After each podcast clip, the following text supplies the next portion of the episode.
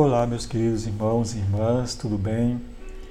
Hoje estamos na sexta-feira da 32ª semana do tempo comum e o evangelho é de Lucas 17, de 26 a 36. O mesmo acontecerá no dia em que o Filho do homem for revelado. Dois homens estarão no campo, um será levado e o outro será deixado. Meus caros irmãos e irmãs, liturgia da palavra desta semana vem falando um pouco sobre a escatologia, ou seja, o destino final da humanidade, é, o fim que todos nós deveremos assumir em nossa vida para alcançar a vida eterna. Essa vida não é um tempo que devemos passar de qualquer jeito tentando evitar os problemas e buscando somente satisfazer as necessidades primárias. Esta vida é uma grande oportunidade e esse é, na realidade, o sentido fundamental do texto de hoje, já que não tem a intenção de descrever essa realidade futura através de catástrofes não interessa anunciar como será o fim do mundo, só nos lembra que verdadeiramente esse dia pode ser o último, porque o fim chegará na hora em que menos esperamos. Será como na época de Noé, quando o povo vivia como se sua vida nunca fosse terminar. E portanto, o fim chegou e tudo o que eles acreditavam que fosse eterno teve um fim inesperado.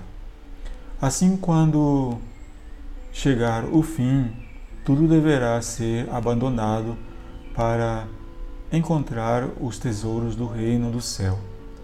Só o amor que levamos no coração não se acabará jamais, assim descreve São Paulo na primeira carta aos Coríntios, capítulo 13, versículo 8: Tudo passará, porque será um mundo novo, também nos fala o Apocalipse 21, de 1 a 5.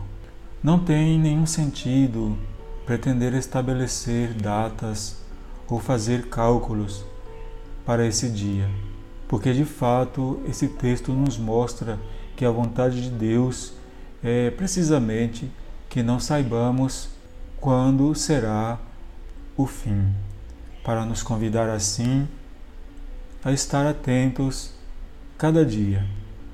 Assim simplifica a nossa existência e começamos a nos preocupar com as coisas realmente importantes, as que não se acabam.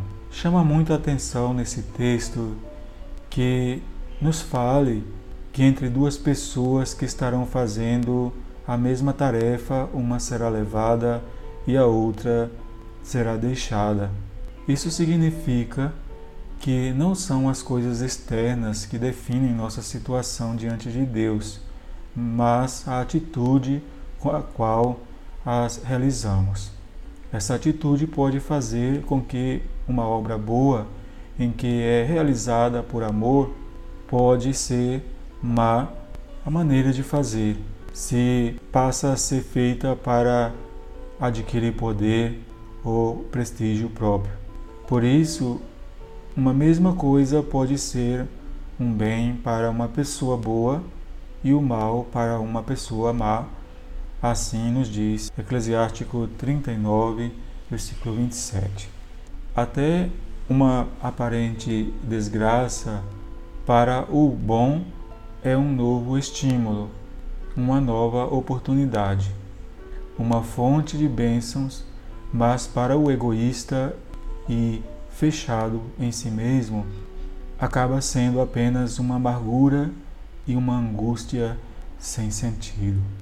Que hoje possamos meditar sobre como podemos estar atentos aos sinais da vinda definitiva de Jesus ao nosso encontro e como nós podemos ser acolhidos e também acolhê-lo em cada situação que surja na nossa vida.